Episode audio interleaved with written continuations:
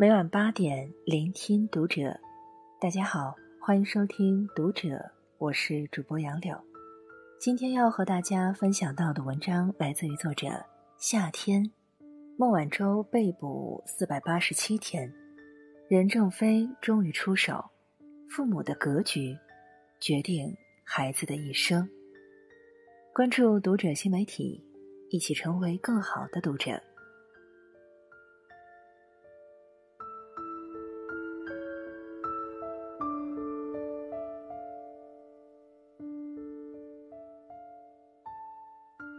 三月二十日，美国纽约州州长库莫在自己的社交网站上公布了一份捐赠名单。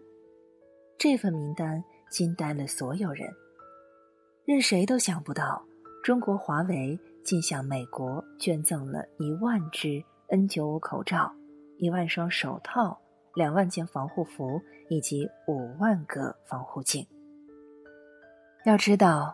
美国近两年对华为敌意正浓，一心想要置华为于死地。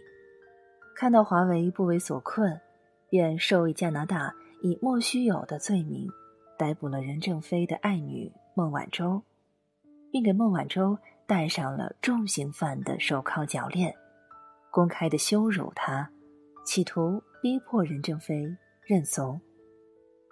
如今。孟晚舟已被软禁了十六个月有余，一边是美国的欺人太甚，一边是任正非的仗义援助。有人说，这就是中国企业的民族大义，是中国企业家悲天悯人的气度和胸怀。而我，却从任正非的身上，看到了一个父亲的远大格局。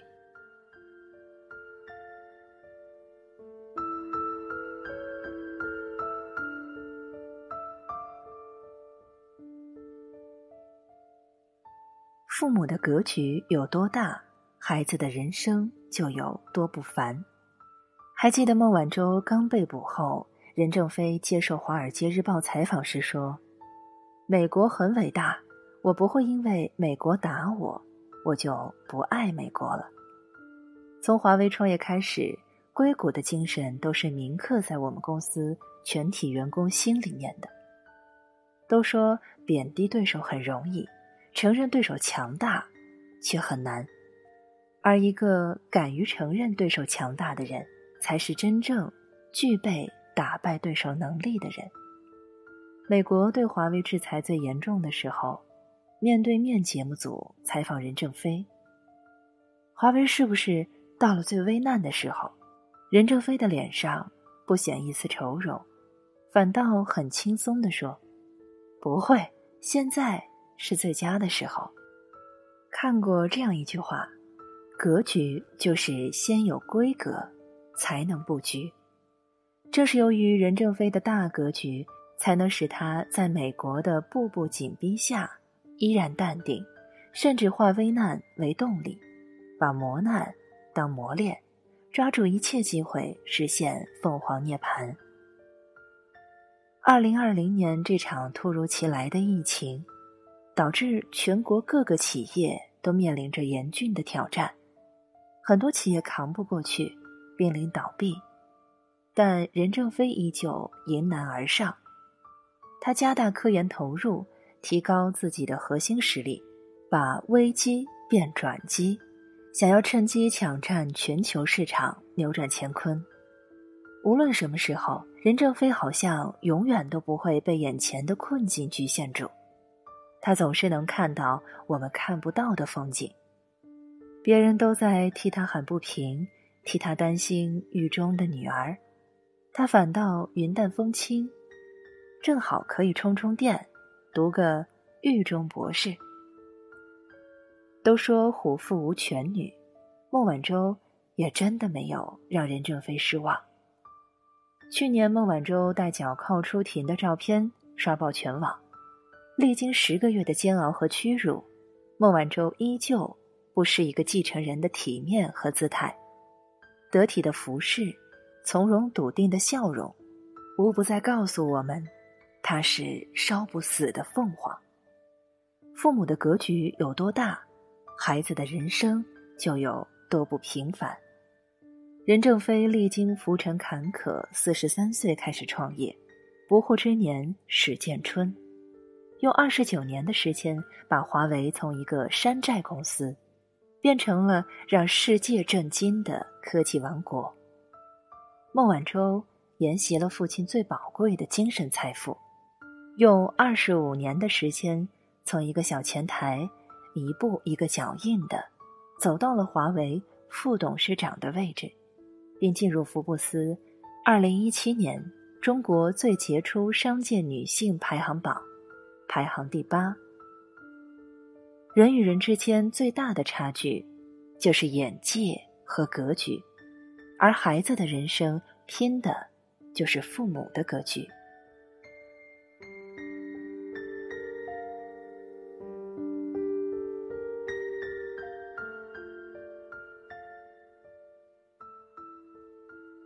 父母的格局不同，孩子的结局大不同。爸爸曾给我说过一件身边的真事：邻居莫叔叔家原本有三个女儿，但因莫叔叔的哥哥没有孩子，他就把最小的女儿过继给了哥哥。不同的家庭环境，不同的教育方式，必然会产生不同的结果。莫叔叔高中毕业就跟着父母经营一家粮油店。生活还算富裕，在他的意识里，孩子读不读书，长大都能糊口，大不了跟他一样卖粮油，日子也能过得不错。而他的哥哥嫂嫂都是八十年代的大学生，在体制内工作，赚钱不多，可对孩子的教育却是呕心沥血的。他们会和孩子一起五点半起床晨读。很少给孩子看综艺娱乐、泡沫电视剧，但却允许孩子看各种各样的书籍、名著、自传、漫画，甚至是一些经典的武侠小说。他们在乎孩子的成绩，但更注重修炼孩子的内心。考试没考好不要紧，重要的是是否知道错的原因，是否有直面失败的勇气和奋起直追的毅力。他们积极的引导孩子参与公益活动，让孩子看民间疾苦，知世事炎凉，也让孩子见识古道热肠，珍惜烟火人情。十六年后，莫叔叔的两个大女儿，一个高中辍学，一个读了大专，后来也早早的嫁人，沿袭了父母的活法，而过继给哥哥的那个小女儿。历经两次高考，最终圆梦厦大，后来自己筹钱出国读书学习摄影，现在是地方小有名气的摄影师，过着令两个姐姐无比羡慕的高品质生活。有句话说：“不登山，不知山高；不涉水，不知水深；不赏奇景，怎知其绝妙？”孩子没有看过星辰大海。神话圣贤，就只能生活在一个世俗的、眼下的、渺小的世界，而父母没有足够的眼界、学识和胸怀，就会因自身的局限性，阻碍了孩子所能到达的高度和深度。父母的格局决定了孩子的结局。一等格局的父母培养卓越的孩子，二等格局的父母。培养优秀的孩子，三等格局的父母培养普通的孩子。想要让孩子出类拔萃，父母就要提高自己的格局。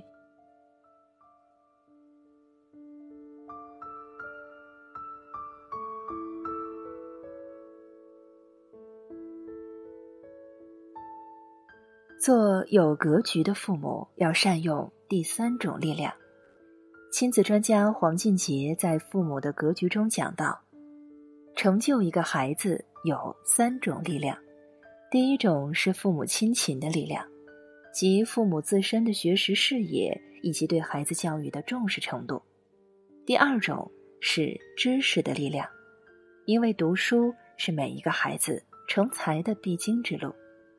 而第三种是很多父母会忽略的，就是借助身边的人事物的力量去教育孩子，比如给孩子树立一个除父母之外的榜样。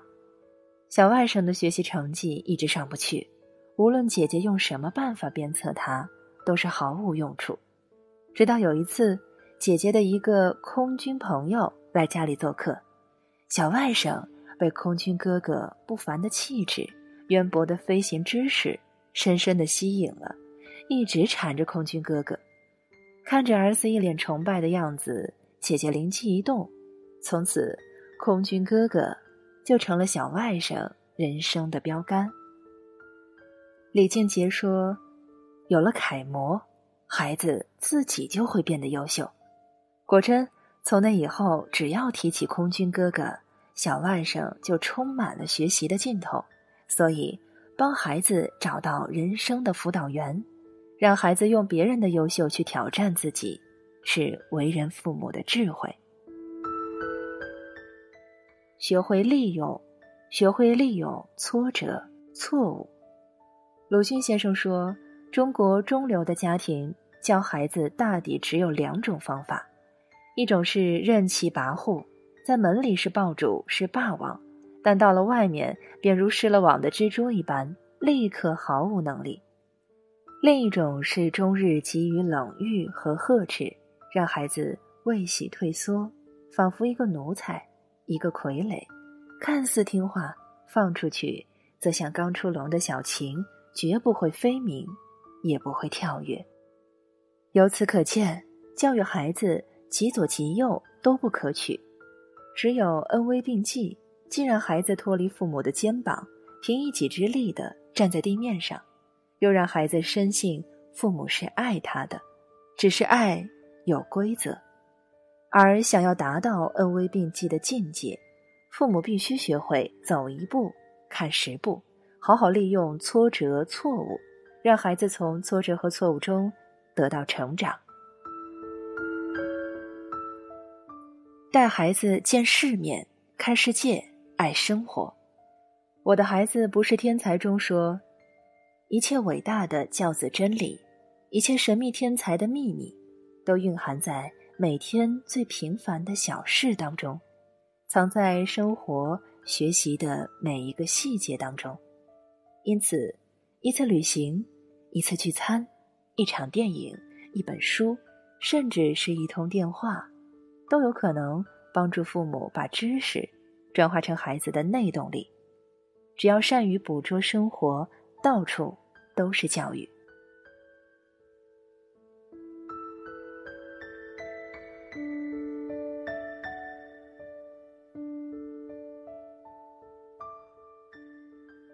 作家武志红说：“父母是孩子最大的命运，但是命最好的孩子不是世袭父母的权利、金钱和资源，而是受蒙于父母的观念、格局和事业。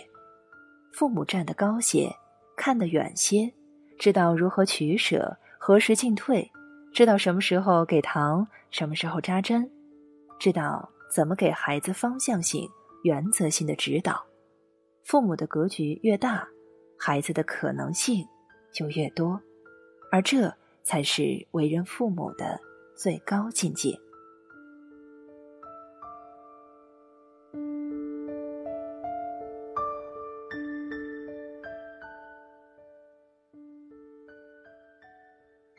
以上是今天和你分享到的文章，我是主播杨柳，感谢收听读者。我们下期再见。